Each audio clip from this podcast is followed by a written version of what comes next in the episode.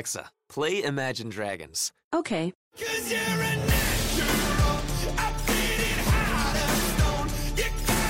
With Amazon Music, a voice is all you need. Get access to over 50 million songs. Download the Amazon Music app today. Benvinguts. En el episodio número 3 de Mezcum Podcast analizamos la lesión de Lionel Messi y la rueda de prensa de Albert Soler junto a Robert Fernández repasando la actividad del Fútbol Club Barcelona durante este verano 2016. Recuerden que nos pueden escuchar a través de la aplicación Audio Boom para desktop y celulares Android y a través de la aplicación Podcast para iPhones y en las redes sociales en Facebook y Twitter nos encuentran bajo Mezcum Podcast. Comenzamos ahora.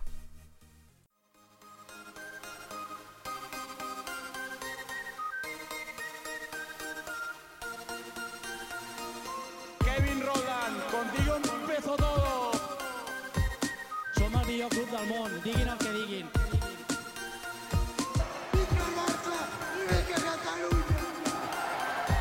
Apreteu els cinc cinturons, que ens ho passarem bé. Bienvenidos al tercer episodio de Mezcum Podcast. Les habla Rafa Lamuy junto a Julio Borra. Julio, ¿cómo te encuentras esta semana sin el Barça? ¿Estás bien? ¿Estás sudando frío? ¿Cómo la estás pasando? Cuéntame. la estamos pasando muy bien. Ya pronto volvemos a jugar el partido contra el Alavés en el fin de semana. ¿Y tú qué tal? Yo en verdad que yo sí estoy sudando frío. O sea, quiero que quede en récord que odio, pero que con una pasión los FIFA Breaks. Porque no me interesan en lo absoluto y siempre estoy con ese temor de que se lesione algún jugador del Barça. Así que Hablando de lesiones, yo creo que el saldo no estuvo tan mal para el Barcelona en el asunto de las lesiones. ¿Qué me dices de Messi? Bueno, vamos a cruzar los dedos. Todavía la mayoría están bien, pero todavía queda queda queda, queda queda otro partido. Pero sí, en cuanto a Lionel Messi, hay que recalcar, así vamos a empezar este episodio. Messi salió del último partido de liga contra el Athletic Club con molestias en el abductor izquierdo. Aún así, viajó a Argentina para jugar con la selección de Argentina en las eliminatorias mundialistas. El primer partido contra Uruguay en Mendoza. Argentina ganó 1-0 con gol de Messi y al final del partido Leo admitió que seguía teniendo molestias en el abductor izquierdo y al otro día la AFA lo liberó, pudo viajar a Barcelona, de regreso a Barcelona y colgó una foto en las redes sociales diciendo que sí tenía molestia en el abductor izquierdo, pero que no se supone que sea nada grave y que va a estar recuperándose ahora. Así que es duda para el próximo partido de liga contra el Alavés. Así que yo, o sea, te, voy a dejar a ti, habla primero. ¿Qué, ¿Qué piensas de la lesión y cómo se está tratando esa lesión? Bueno, yo creo que eh, Messi al principio de las, últimas temporadas ha tenido molestias similares. Es algo que viene, comes with the territory, cuando los jugadores em, se marchan a, a jugar con sus selecciones. Yo voy a creerle y voy a usar de consolación esa publicación que hizo, así que esperemos que esté bien. Ahora mismo es duda para el próximo partido. Estamos optimistas. No, yo estoy de acuerdo y, que descanse. Yo sé que Messi es terco y, y siempre quiere jugar todo, etcétera, pero yo espero que ahora con un poquito más de madurez sepa que la temporada es larga, estamos empezando, es un partido en el Camp Nou contra el Alavés, que no hay por qué correr un riesgo. O sea, que se tranquilice, que no juegue estos dos primeros partidos. Después de eso jugamos contra el Celtic en la Champions en el Camp Nou. Así que, mira, tranquilo, Leo. ¿Sabes? Te lo digo desde acá. Yo sé que te escuchas mes con podcast, así que por favor, haznos caso. Vamos a ver, esperemos que te haga caso. Bueno, ya. Hablamos de lo importante de Messi. Y ahora, como anunciamos al principio del, del podcast, vamos a hablar de la rueda de prensa. Porque es lo único interesante que pasó en este parón FIFA. La rueda de prensa que tuvieron Albert Soler, que Albert Soler es el director de Relaciones Institucionales Deportivas del Barcelona, junto a Robert Rebuscado ese Fernández. título, ¿verdad? ¿Qué qué? Rebuscado ese título. Sí, sí, ¿verdad? Tiene como se te parece como 700 palabras para decir algo tan básico. Y la rueda de prensa la hizo junto a Robert Fernández, que es el secretario técnico del Barcelona. Albert Muchas Soler, cosas, muchas cosas interesantes en esta rueda de prensa. sí, sí, dijo muchísimas que las vamos a comentar ahora y vamos a tratar, a tratar de hacerlas en 30 minutos, ¿ok? quiero que también quede en récord por si no lo hacemos, pues nada, sabemos que no servimos. En ese caso, lo voy a resumir lo más corto posible. Albert Soler dijo en la rueda de prensa que el Barcelona hizo 22 operaciones en este verano 2016, resumidas en 6, resumidas en 6 altas, 8 bajas, 5 sesiones y 3 renovaciones. Vamos a empezar por las altas, que son 6. Primero, el Barcelona fichó al lateral izquierdo francés Lucas Digne por 16.5 millones fijos, más 4 millones eh, en posibles variables. ¿Qué piensas del fichaje de Digne? Yo sé que ya hemos comentado un poquito en, en los otros dos episodios que hemos hecho, pero tírame ahí por encimita lo que piensas de Digne. Brevemente, competencia para Bartra, para, disculpa, para Jordi Alba. Eso es lo Tranquilo, más importante. de Bartra, vamos a hablar. vamos a hablar ya mismo, no te, no te emociones. Estoy un poco precipitado. Resumiendo, competencia para Jordi Alba, un buen relevo en principio de garantías para Jordi Alba, acertado. Creo que estamos aquí, no vamos a tener mucho que discutir en cuanto a Digne. 16 millones para lo que es el mercado, creo que es un precio normal. 22 años, competencia para Jordi. Por lo, por lo, lo, poco que hemos visto hasta ahora de él, a mí me ha gustado para ese rol, etcétera. Creo que es un jugador bastante similar, buen toque, se puede asociar, etcétera, con los demás jugadores. Y creo que mejora a Adriano, que ya en estas últimas temporadas venía siendo un cero a la, a la izquierda. Así que creo que estamos bien ahí. Muy bien. Un titi. Luego, un titi. Es muy temprano para decirle el nene un titi. yo creo que ya se lo ha ganado. No, yo creo que es A mí me, me, gusta, pero creo que es temprano. Pero está ahí, está ahí. Samuel un titi. También central, zurdo, francés, otro francés, 25 millones fijos sin variables. Tírame ahí, Samuel Umtiti, ¿cuáles son, ¿cuáles son tus pensamientos sobre Umtiti, Julio? Pues Umtiti, yo creo que está en récord mis pensamientos sobre Umtiti, tremendo complemento para Piqué.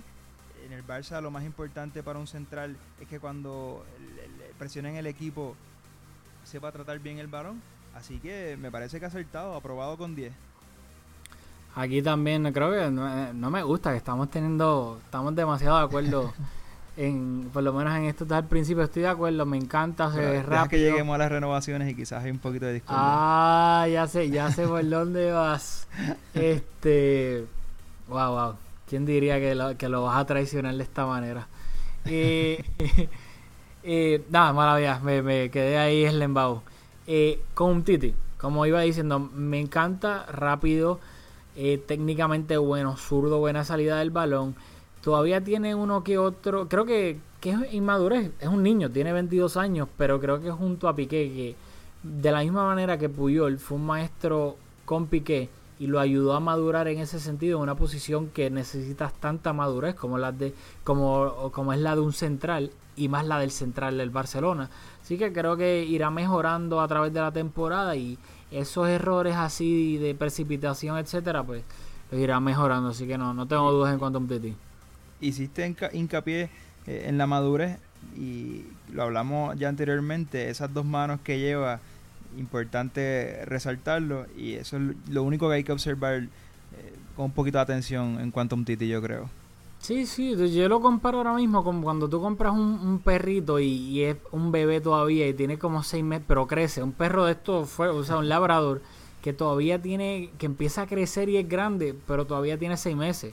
Y es como torpe en ese sentido, en lo que aprende bien a caminar y creo que eso, es lo que le, que le está pasando, y pero creo que lo mejorará. Así que no, no tengo duda en cuanto a eso.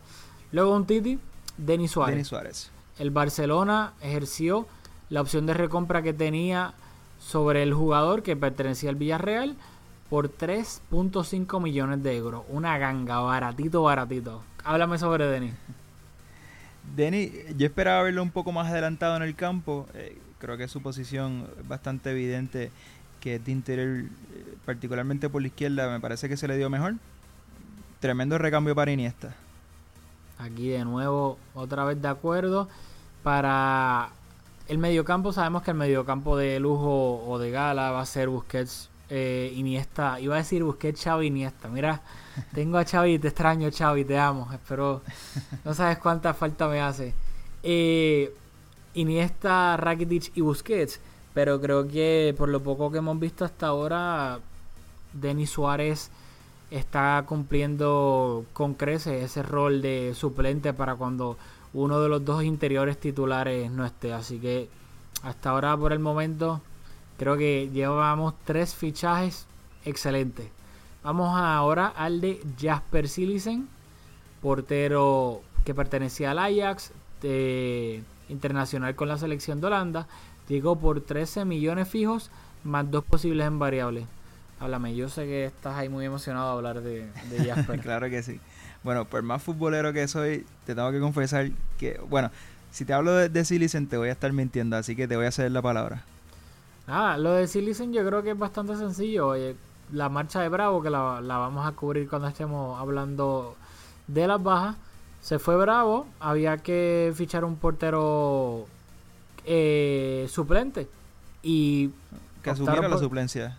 Claro, y que la, exactamente, creo que esa es la, la clave, que asumiera la suplencia.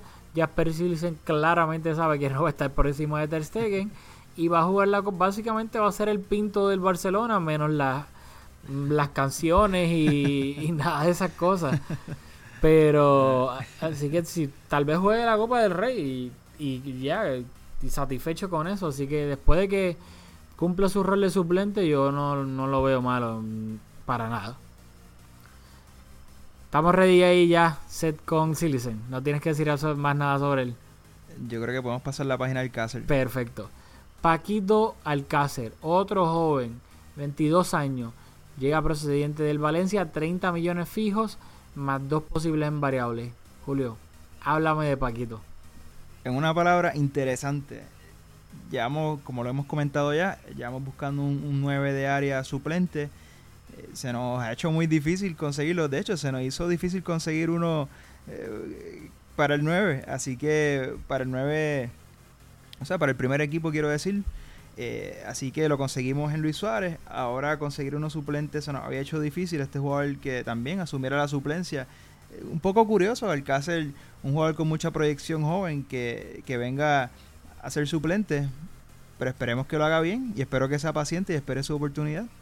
A mí, eh, te estoy, a mí lo que me sorprendió es eso mismo, que Paco Alcácer es un jugador joven con muchísima proyección en el mundo del fútbol.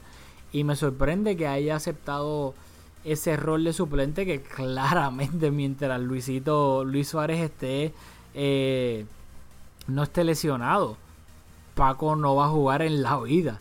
Mientras Suárez esté ahí y pueda jugar. Así que creo que es bastante interesante desde un punto de vista egoísta del Barcelona. Creo que es excelente porque me parece un buen recambio, buen jugador.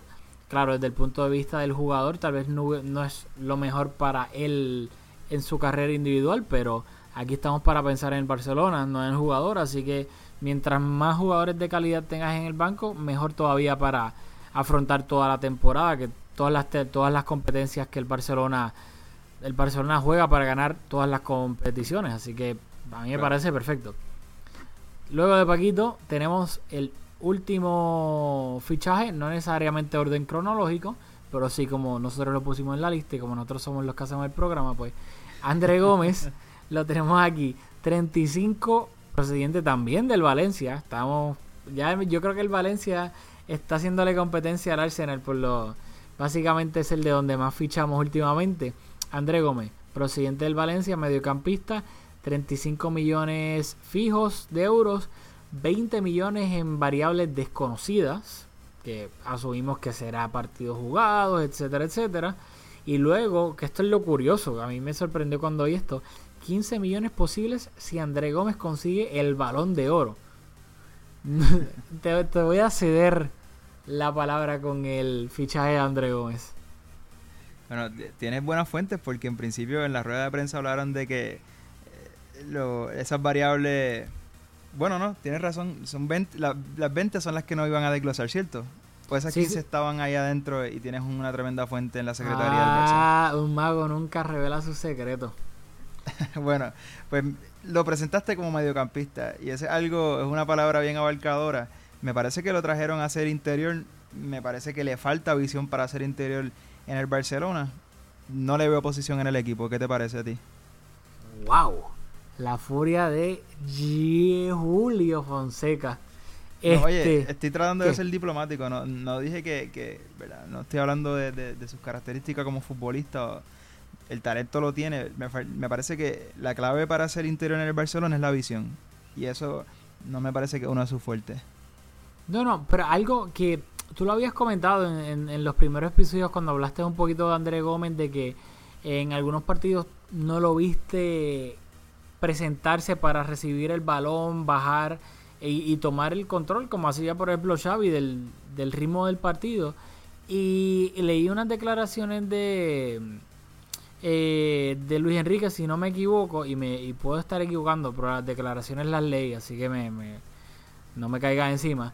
Pero que me resultaron interesantes porque hacían alusión un poco a lo que dijiste, que en el, tal vez en el Valencia André Gómez estaba más acostumbrado a, a correr y que en el Barcelona tenía que aprender a asociarse más con el resto de los jugadores y elaborar, valga la redundancia, la creación del juego. Que, que si tomamos en cuenta esas declaraciones junto a lo que tú habías dicho de él, pues creo que eh, hasta ahora estás acertado en ese sentido. Lo, lo que tú notaste en tus observaciones de, de los primeros partidos, luego lo recalca Luis Enrique de cierto modo con esa con, con esas palabras sobre el jugador. Bueno, pues te agradezco que reconozcas mi, mi, mi análisis. Ah, ¿Qué la- tal si me comentas las bajas? La humildad, la humildad de Julio Borras.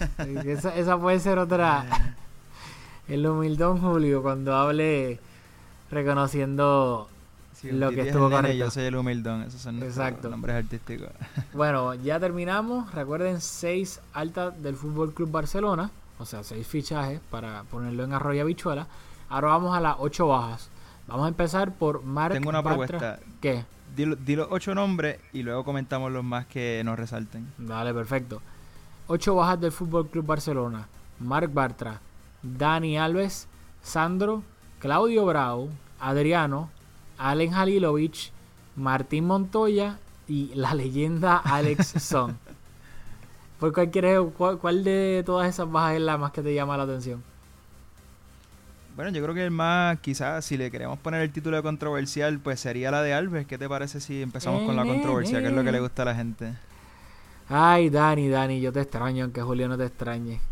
Eh, lo curioso de Dani Alves es que se marcha gratis y Dani tenía contrato hasta el 2017 y el Barcelona permitió que se fuera antes de tiempo. Algo que aquí hay muchas cosas de este fichaje, o no de fichaje, pero de esta novela entre comillas con Dani que se va, va atrás hasta la temporada del triplete que yo creo que al pasar de los años nos enteraremos exactamente de qué pasó porque a mí no me hace sentido que si tenía contrato hasta el 2017 y el Barça sabiendo que no tenía otro lateral derecho entre comillas simplemente le dijera no Dani tranquilo no te preocupes te puedes ir ahora gratis y ficha por quien tú quieras cuando te queda un año de contrato o sea a mí eso no sé pero no me hace nada de sentido y creo que es algo que veremos la marcha de Dani Alves creo que irá de la mano al rendimiento de Sergi Roberto a través de la temporada y especialmente en los partidos importantes de Champions o los clásicos contra el Real Madrid.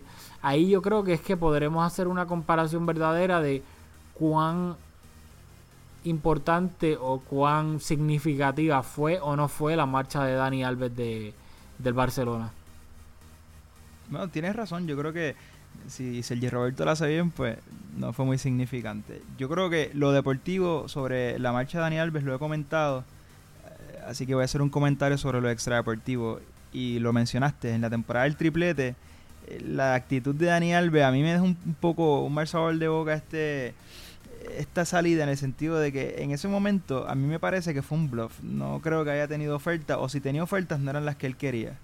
Tanto del Barça como de otros clubes. Y me corriges con el timeline. eh, hizo unas declaraciones, creo que convocó una conferencia de prensa antes de algunos partidos importantes o de algún partido importante. Y como decimos en Puerto Rico, hizo tremendo llorado. Y bueno, le salió. Estuvo una temporada más con el equipo, entonces ahora que quizás tuvo la oferta que estaba buscando, se va. Me parece un poco conveniente de su parte, un poco egoísta, me parece que puso sus intereses sobre los del equipo. Así que en ese sentido me alegra que, bueno, le agradezco todo lo que, lo que hizo por el club, pero yo- ya su tiempo pasó. Qué bueno que ya no está con nosotros. Wow, qué bueno que ya no está con nosotros. Así yo- Después que lo dije de si contra, quieres. yo creo que eso no es lo que quizás eso no es lo que quise decir, pero bueno, qué bueno que él encontró su lugar, porque ciertamente se le hizo difícil y qué bueno que, que nosotros, bueno, que nosotros, yo me incluyo, pero qué bueno que el Barcelona puede continuar evolucionando en esa posición que con él estábamos estancados, me parece. Bueno, tú sabes que aquí tú y yo no estamos tan de acuerdo en absolutamente todo. Yo creo que Dani, aún a la edad que tiene, era encajaba perfectamente en el Barcelona. Dani siempre en los partidos importantes, la mayoría del tiempo aparecía. Era un veterano de, de mil batallas. No, no vamos a estar de acuerdo, pero para mí es que la, la importancia de cómo se entiende telepáticamente con, con Messi en esa banda derecha para mí todavía me, sigue pareciendo que era algo clave en el Barcelona. Sí, me ha sorprendido Sergi Roberto para bien en estos partidos y creo que hemos encontrado un suplente digno de Dani. No sé si tal vez mejor en estos momentos, habrá que ver. Como te dije, en los partidos importantes es que ahí vamos a saber si vamos a extrañar de verdad a Dani o no. Yo creo que esa va a ser la prueba de fuego de Sergi Roberto porque creo que ya demostró que en los partidos normales o fáciles puede cumplir sin ningún tipo de problema. Así que creo que es como tú pasas los, los quizzes, los eh, Sergi Roberto está matando en los quizzes de, de la clase. Hay que ver obviamente en el, en En el departamental, en el examen final, a ver cómo le va. Claro. Las demás bajas. ¿Alguna que quieras resaltar? Eh, De algunas ya hemos hablado. Quizás podemos hablar de una menos comentada. Yo, mira, por ejemplo, a mí me sorprendió mucho Halilovic. No te voy a mentir que lo vendimos al Hamburgo por 5 millones de euros y tenemos opción de recompra eh, por 10 millones durante los primeros dos años de, de su contrato porque llegó en el en la temporada del triplete para jugar con el, con el Barça B. Llegó como una de las perlas del fútbol europeo. Recuerdo que se hablaba de él y Odegaard, que terminó yendo al Madrid. Ninguno de los dos hasta el momento, hay que recalcar sí que son jovencísimos todavía, pero no han terminado de, de lucir en estos, en estos años. Y, y me resulta curioso porque tú y yo lo vimos cuando estábamos viviendo en Barcelona. eh, lo vimos en el, en el mini estadio y, en alguno que otro juego del Barcelona B. Y a mí no me. O sea, a mí no me desencantaba Halilovic, a mí me gustaba. Y me, sorprendió un poquito la- las palabras de Robert Fernández en la rueda de prensa diciendo que es claro que no tuvo una, una buena primera temporada, pero luego nadie del Barça B tuvo una buena primera temporada en ese año de Halilovic, que terminaron descendiendo a tercera división. Luego lo cedieron al Sporting de Gijón, ahí tuvo una temporada buena, decente. Y me sorprende que ya lo hayan vendido tan rápido. O sea, ¿qué tú piensas de eso? Bueno, yo creo que, que es un jugador que tiene unos destellos por su calidad que impresionan. A mí también me gustaba, coincido contigo. Me parece que lo de él va un poquito por lo físico. ¿No, ¿no te parece a ti? No lo, sé. lo veo un poco... No creo, porque si es chiquito, flaquito, etcétera, pero si fuese por el físico, Messi no hubiese debutado. Messi cuando debutó era un palillo, Iniesta, No, claro. Xavi. Yo, en verdad, a mí me resulta bastante curioso. No te voy a mentir esto, porque creo que técnicamente es bastante bueno. Y me sorprende que el Barcelona, entre comillas, se haya, lo- se haya dado por vencido tan rápido con él. No, no sé.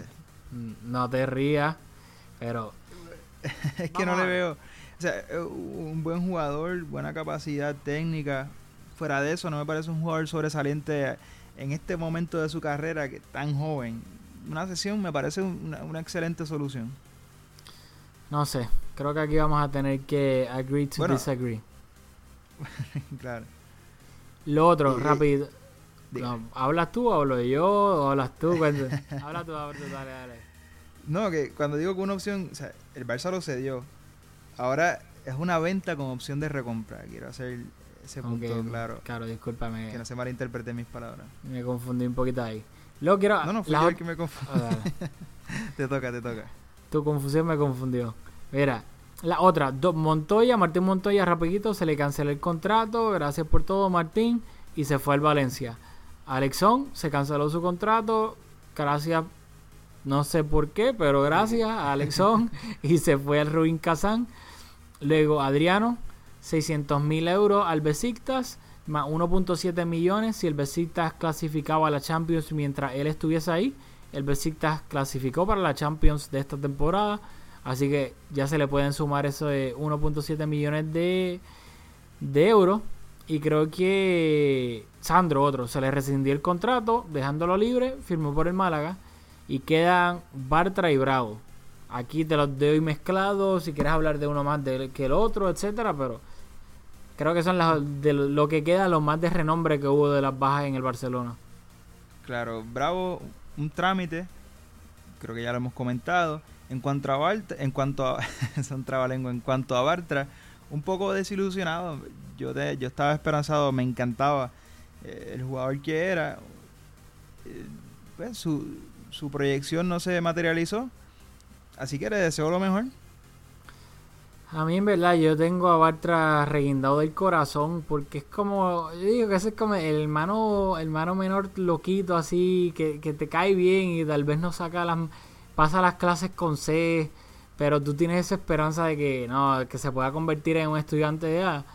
Y yo creo que eso es lo que le pasó a Bartra, o sea, no es casualidad que bajo no se, nunca se pudo consolidar en el Camp Nou bajo ninguno de los entrenadores que tuvo. Así que algo raro le tenía, no raro, pero algo le tenían que haber encontrado todos esos diferentes entrenadores para decir contra Bartra es bueno, pero no tan bueno como para ser titular en el Camp Nou. Y me da una lástima porque yo creo que es excelente. titular ni para ser suplente. Exacto, en las últimas temporadas ya. Entonces, a mí es, es otra cosa, es como lo de Dani. Creo que eventualmente sabremos las la, la respuestas o, la, o, las explicaciones tácticas de la, de la marcha de, de Barty por la cual nunca se asentó en el Camp Nou. Así que hay que recordar que se activó la, el Dortmund, el Borussia Dortmund pagó 8 millones de euros por Bartra, activó su cláusula de rescisión, ya que... que no, es su, no es su valor de mercado. Exactamente. Y yo creo que ya terminamos con las bajas. Ocho bajas, claro. las acabamos de mencionar, bastante sencillo. ¿Quieres pasar a la, pasamos a las sesiones? Cinco sesiones. ¿Me las Sin? Rapidito. Sergi Samper. Ay, ay, ay. Un día esto vamos a hablar bastante de Samper. Y cómo la prensa, lo que es increíble, cómo la prensa puede, puede subir a alguien Sí, y la mayoría de la gente ni lo ve y decía, no, este es el próximo Busquets y, y lo habían visto 45 minutos. Nah, mala mía, me desvío un poquito. Oye, ¿cómo, ¿cómo, se llamaba el amigo catalán eh, que le decíamos Messi? Eh, Albert. Albert. La mejor cita sobre Samper se la tengo que otorgar al hombre. ¿Qué tú piensas de Samper? Un cohete. Era un petardo. un petardo, un petardo. Tuve cerca, un petardo. Bueno. Y, eso, y, y, él lo veía todos los fines de semana jugando, así que yo, confiamos en su criterio. Rápido, para los que no saben, es que teníamos un, un, amigo en Barcelona que se llama Albert y era no fallaba, nunca se perdía un partido del Barcelona B en el Mini, así que qué mejor que él para asesorarnos cuando íbamos al, al mini estadio también junto a él para ver los partidos y su valoración de Samper difería absolutamente todo y decía que era un jugador que la prensa había hecho. Y tal vez tendrá un poco de razón por el momento, porque Samper, Luis Enrique decidió cederlo al Granada de Paco Gemes. Así que por esta temporada Sergi Samper estará allá en el Granada. Luego, la otra sesión. Munir. Está un poco interesante porque a Munir se le renovó el contrato este verano, se le extendió hasta el 2019, se cedió al Valencia. El Valencia a final de temporada tiene una opción de compra de 12 millones de euros, que si la ejerce el Barcelona no puede hacer absolutamente nada, y de ejercerla y luego venderlo a un tercero, ahí el Barcelona tiene un derecho de tanteo sobre Munir, o si no decide no ejercer ese derecho de tanteo, entonces el Barcelona obtendría un porcentaje de esa venta del Valencia a un futuro club. ¿Qué piensas de Munir, etcétera, de esa, de esa actividad? Bueno, yo creo que Munir es un buen segue a comentar un poco este debate sobre la cantera. Y es que la cantera no solo es para nutrir el primer equipo, la cantera también sirve para vender. Y Munir que no me parece que tenga sitio en el primer equipo. Me parece un jugador que tiene unas características eh, particulares. Tiene olfato goleador, eh, un jugador que corre mucho. Así que si su función no es subir al primer equipo, quizás en algún momento el Barça pueda sacar una cantidad importante por su traspaso. No, estoy, estoy totalmente de acuerdo en eso que me gusta esa frase que dijiste que la masía no solamente es para nutrir al primer equipo, obviamente siempre y cuando se puede y los jugadores den la talla. Pero si tal vez algún jugador no da la talla para ser un titular indiscutible, si se puede sacar dinero por él, ¿por qué no? Claro, luego aquí entra la discusión de si 12 millones de euros es poco considerando cómo se venden otros jugadores, especialmente en la Premier, que ya eso tal vez pues será un tema de discusión en otro episodio, pero creo que me, me gustó esa frase que dijiste. Pero ya, terminamos con unir. Rapidito, Thomas, el Chucho Tren Thomas, el central belga Thomas Vermaelen, cedido a la Roma con opción a compra a final de temporada. Douglas. ¿Qué? Douglas, Douglas. Ah, wow. Ni, ni- ni- ningún comentario sobre Vermaelen, dale. Douglas. Así fue su el- paso por el Barça. El Así gran. Discreto. Eh, me da un poquito de pena, no te voy a mentir. Douglas, la leyenda viviente del misterio del Barcelona, Douglas. Cedido al Sporting de Gijón por durante esta temporada que viene. ¿Algo que comentar sobre Douglas? Tello.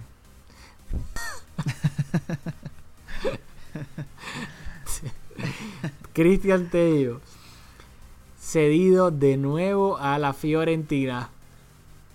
¿Algo que comentar sobre Cristian Tello? No. Oye, no, va a hacerle justicia. Eh, Tello igual, es que a veces hay jugadores que, vamos, yo no sé si es porque, eh, no sé, pero uno se hace la, idea de que van a ser un poco más exitosos en el primer equipo y, luego no lo son y hay un, como una desilusión colectiva y eh, en muchos sentidos y eh, uno de ellos en el sentido económico de que estos jugadores no se les saca por ellos o no, no se venden ¿no? su traspaso eh, es menor a lo que a lo que nosotros los fanáticos del Barcelona estimamos que es su valor en el mercado. En su caso, eh, yo, eh, yo creo que es, es similar a lo que acabo de comentar. ¿No te parece? Sí, me parece, no te voy a mentir, yo era un Tello Oliver. A mí cuando Tello debutó me encantaba su rapidez, cómo definía borde interno siempre al segundo palo. A mí me encantaba, no te voy a mentir. Y tal vez obviamente no era para tener a Tello de titular indiscutible en, un Barcelona que aspiraba a, a a ganar la- las tres competencias. Pero sí creo que te, yo veía a Tello como un Pedrito, ejerciendo ese rol de, de Pedrito y, y no te voy a, mon- a, a mentir, mira para allá, te voy a decir. no te voy a mentir. Me, también me decepcionó un poco que Tello nunca se pudo afianzar a, aunque sea un puesto de suplente en el Barcelona, que fuese el Pedrito del Barcelona. Claro, por eso cuando estábamos comentando lo de Alcácer, que, bueno, en ese momento creo que utilicé concretamente la posición de delantero centro de área, pero eh, es difícil ser eh, delantero suplente y aquí incluyo los tres del frente que tradicionalmente se usa en el esquema del Barça. Es muy difícil ser delantero suplente en el Barcelona, por muchas razones. Estamos totalmente de acuerdo, yo, pero ya creo que hablamos, que le dedicamos demasiado tiempo a Tello. Vamos a lo último, ya estamos terminando este episodio. Las renovaciones, fueron tres. Vamos a empezar por la que yo creo que es... mm, Vamos a hacerlo, bueno. es más, te tengo, te tengo, bueno, no te tengo una propuesta, te lo voy a imponer. Este, las renovaciones las vamos a hacer en modo de entrevista. Primero Ok. coméntame, la más que te gustó. La más que a mí me gustó. Estoy entre la de Neymar y la de Busquets porque es que pienso que son igual de importantes las dos. Sergio ¿Te parece Busquets que Busquets es igual de importante que Neymar en el Barcelona? así mismo es. Tal vez claramente Busquets no es el jugador más mediático del mundo, pero Sergio Busquets es totalmente imprescindible en el estilo de juego del Barcelona. Sin Sergio Busquets, el Barcelona sería no un desastre, no lo quiero exa- exagerar ese nivel, pero el Barcelona no podría para nada, repito, para nada jugar a como juega. Claro, yo creo que Busquets. acabas de dar en el clavo, porque sin Busquets el Barcelona podría ganar, vamos, sin Busquets el Barcelona quizás podría ganar un triplete, los seis títulos de una temporada posible. Pero sin Busquets el Barça no puede jugar como juega. O sea, diste en el clavo. Exactamente, ese, eh, eh, eh, eso es exactamente lo que me refiero al estilo de juego del Barcelona, que es salir jugando desde atrás cuando te presionan, tener ese medio centro que se puede girar, quitarse la defensa de encima, eh, jugar al primer toque, que eso es algo tan y tan importante en el Barcelona cuando tiene que jugar en espacio cerrado o salir de la presión rival, que pocos jugadores en el mundo, me atrevería a decir, por no decir, yo creo que yo creo que con la palma de la mano los puedo Bueno, contar. Si Que era un- el mejor, ¿verdad? Claro, Pep Guardiola una vez le dijo a Busquets, Busquets, si tú juegas a un toque, eres el mejor mediocampista del mundo. Si juegas a dos toques, eres bueno. Si juegas a tres toques, eres del montón. Así de importante y bueno es el primer toque de Sergio Busquets. El filósofo. Con eso te lo digo.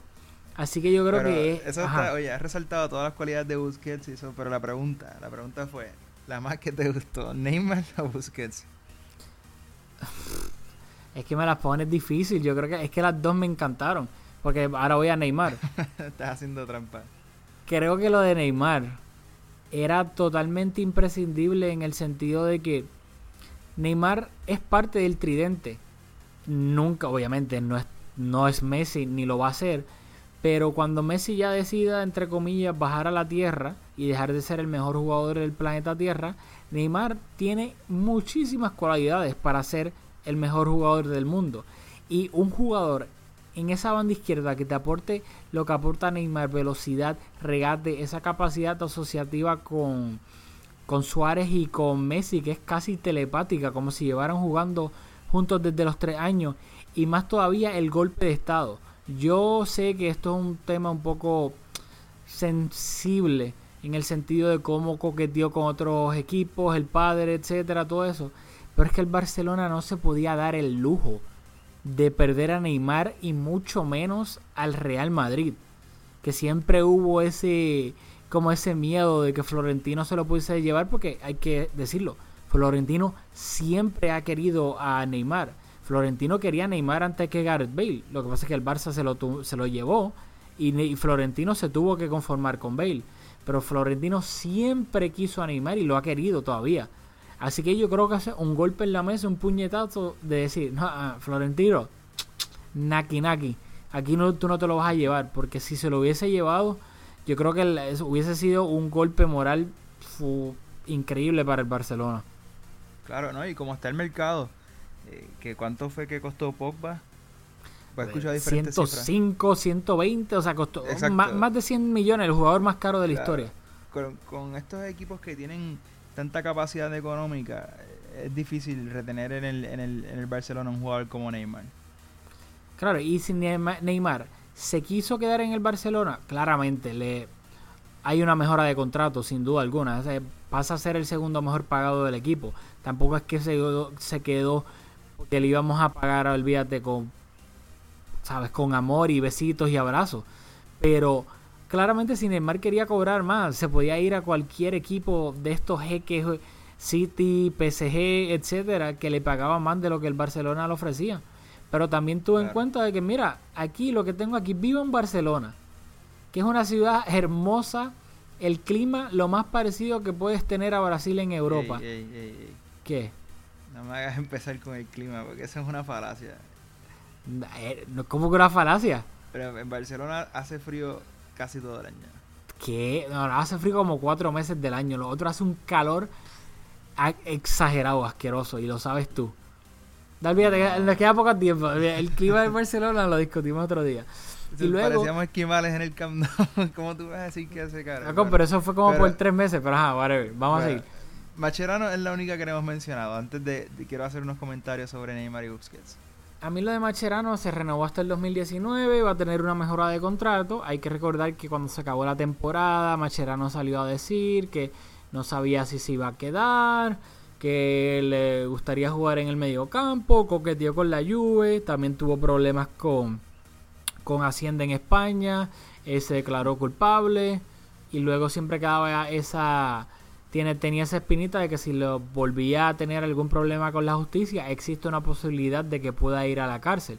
Así que todo eso se juntó en una burbujita ahí de humo y colorín colorado al final apareció una renovación mágica para Macherano. Bueno, eh, a Macherano lo único que lamento es que quizás con el cartel que tiene eh, Macherano ante los fanáticos, ante la prensa, Macherano es un darling, quizás le pudimos el Barça le pudo haber sacado alguna, alguna cantidad de dinero. En cuanto a Neymar y Busquets, me hiciste trampa, quería que te mojaras, pero yo sí me voy a mojar. Yo creo que por mucho la más importante es la de Busquets. Neymar es un jugadorazo, no quiero que me malinterprete. Pero si sacamos a Neymar del equipo y ponemos, decir, vamos, un Douglas Costa, el equipo va a seguir funcionando si sacamos a Busquets y ponemos el, mediocentro que quiera, eh, va a ser una transición difícil. Así que, sin duda, Busquets, y, voy más allá, luego de Messi, el jugador más importante del Barcelona se llama Sergio Busquets. Así que muy contento con esa renovación. No, no te voy a llevar la contraria en ese sentido porque tal vez no me mojé como querías que me mojara, pero en cuanto a la importancia para el estilo de juego, si hablamos del estilo de juego. y hasta para los resultados. O sea, yo digo la importancia en términos generales. En general, incluyéndolo todo. Ok. Los resultados, claro que sí. Y hasta. Y en algo. Cuestión de adaptación, si, si no hubiésemos renovado alguno de los dos, Neymar me parece que hubiese sido mucho más fácil conseguir un sustituto a Neymar que un sustituto a Busquets. Porque es que en el mercado quizás no hay otro Neymar, vamos.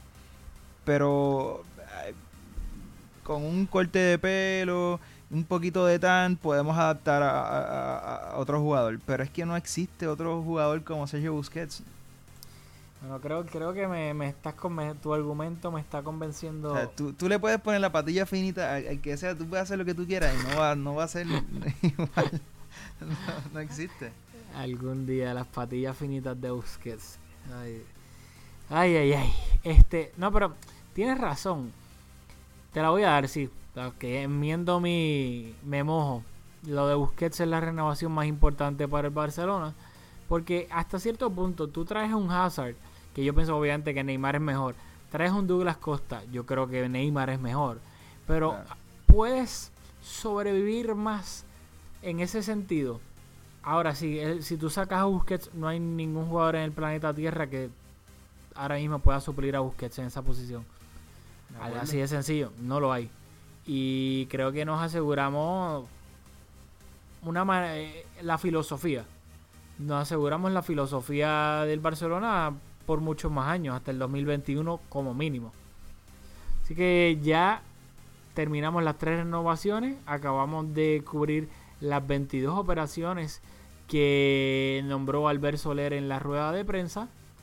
Se recuerden, seis altas, hubo seis altas en el Barcelona este verano, ocho bajas, cinco sesiones y tres renovaciones. Así que estamos ya terminando. Yo no sé cuánto nos tardamos, creo que, no, que nos pasamos de los 30, lo siento de nuevo, pero creo que estamos menos de 50. So, estamos, estamos mejorando un poquito, pienso yo. Yo creo que sí. Somos hombres de palabra, así que tenemos que tratar de mantenernos lo más cerca posible a esos 30 minutos trataremos, trataremos de que el próximo episodio sea de 30 minutos, pero no prometemos nada. Así que, Julio, si algunas últimas palabras antes de despedirnos, algo que quieras decir de las bajas, mandarle un saludito a alguien. bueno, tenía en mis notas, ya que nos pasamos, vamos a, pasarnos bien. Eh, ¿Qué te parece? Y que hemos estado hablando de Neymar recientemente de estos privilegios de vacaciones extendidas, todavía no hemos visto a Neymar jugar con la camiseta del Barça esta temporada. A mí no me parece ningún privilegio de vacaciones extendidas, no te, no te voy a mentir. Yo he visto mucho lloriqueo en las redes sociales. Ay, que si Neymar, que si no viene ahora, que si no ha estado aquí. Messi también tenía 20.000 privilegios y vacaciones extendidas. Y lo de ahora no creo ni, ni que es privilegio ni vacaciones extendidas, creo que es sentido común. Neymar terminó la final de las Olimpiadas lo que quedaba era un juego del Barcelona contra el Athletic y después de eso había parón FIFA y volvían a jugar con las selecciones. Así que para qué tú vas a hacer viajar desde Brasil, un, viaje eh, desde Brasil a Barcelona, exacto, larguísimo, el jet lag, todo lo que llega, para jugar un juego contra el Athletic que tenías más que suficiente para ganarlo, para que a los dos días tuviese que volver de nuevo a Brasil para jugar dos partidos de eliminatorias, de eliminatorias sudamericanas, que todos sabemos lo difícil y lo físicas que son, para después tener que volver a, de nuevo a Barcelona. Así que para mí, yo creo que es sentido común y lo mejor que pudo hacer Luis Enrique. Ah, estoy, de acuerdo, estoy de acuerdo. Así que, bueno, nada, nos comentas un poco del próximo partido de liga y nos despides. ¿Qué te parece? No, no, pe- pensé que me ibas a tirar un poquito un- una trampa No, y una, no. una, una encrucijada con lo de Neymar. Este, nada, lo que yo creo, el próximo partido de liga me parece que, en verdad es que no sé, Messi es tan difícil de leer, pero yo espero que Leo no juegue. Neymar, no sé, yo creo que tal vez, bueno, no es en el Camp Nou, probablemente Neymar va a jugar. Si se encuentra bien, Neymar debuta en el, en el Camp Nou. Eso sí, estoy, lo que me interesa mucho es ver si Messi no juega, cómo Luis Enrique suple esa baja de Messi. Si se va, como habíamos hablado, jugador por jugador en el sentido de estilo, y pone a Rafinha en la banda derecha, un zurdo que puede enganchar hacia el medio, etcétera.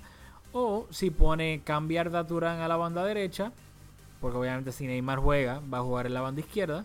Y me- ese- esa es la, mi duda táctica que tengo, es cómo O, si o Messi no con dos juega. delanteros, incorporar a Alde Turán como mediocampista pegado a la banda izquierda. Claro, que esa es la otra opción.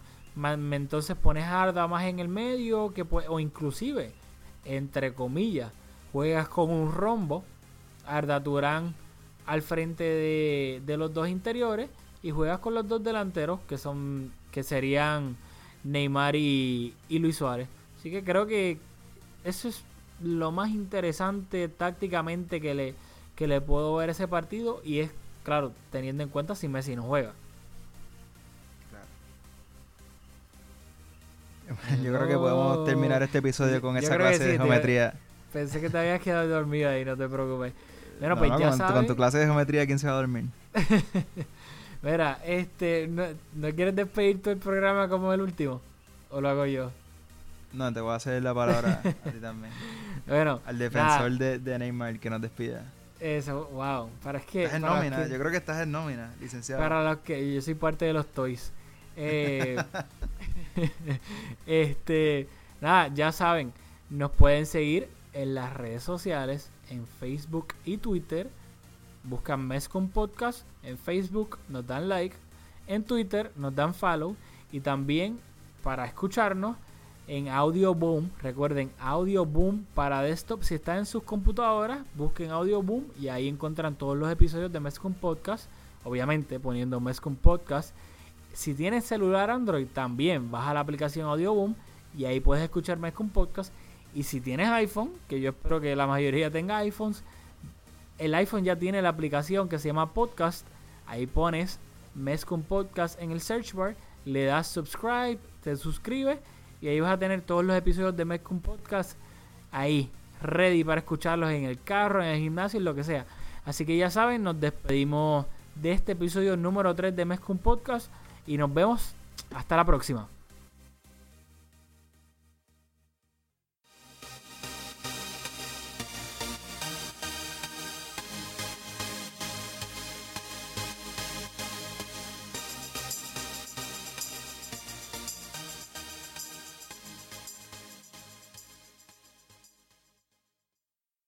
I don't mean to be so uptight, but my heart's been hurt a couple times by a couple guys that didn't treat me right. I ain't gonna lie, I ain't gonna lie. Alexa, play Meant to Be. Okay. If it's meant to be, it'll be, it'll be. Baby, just let it be. If it's meant to be, it'll be. With Amazon Music, a voice is all you need. Get access to over 50 million songs. Download the Amazon Music app today.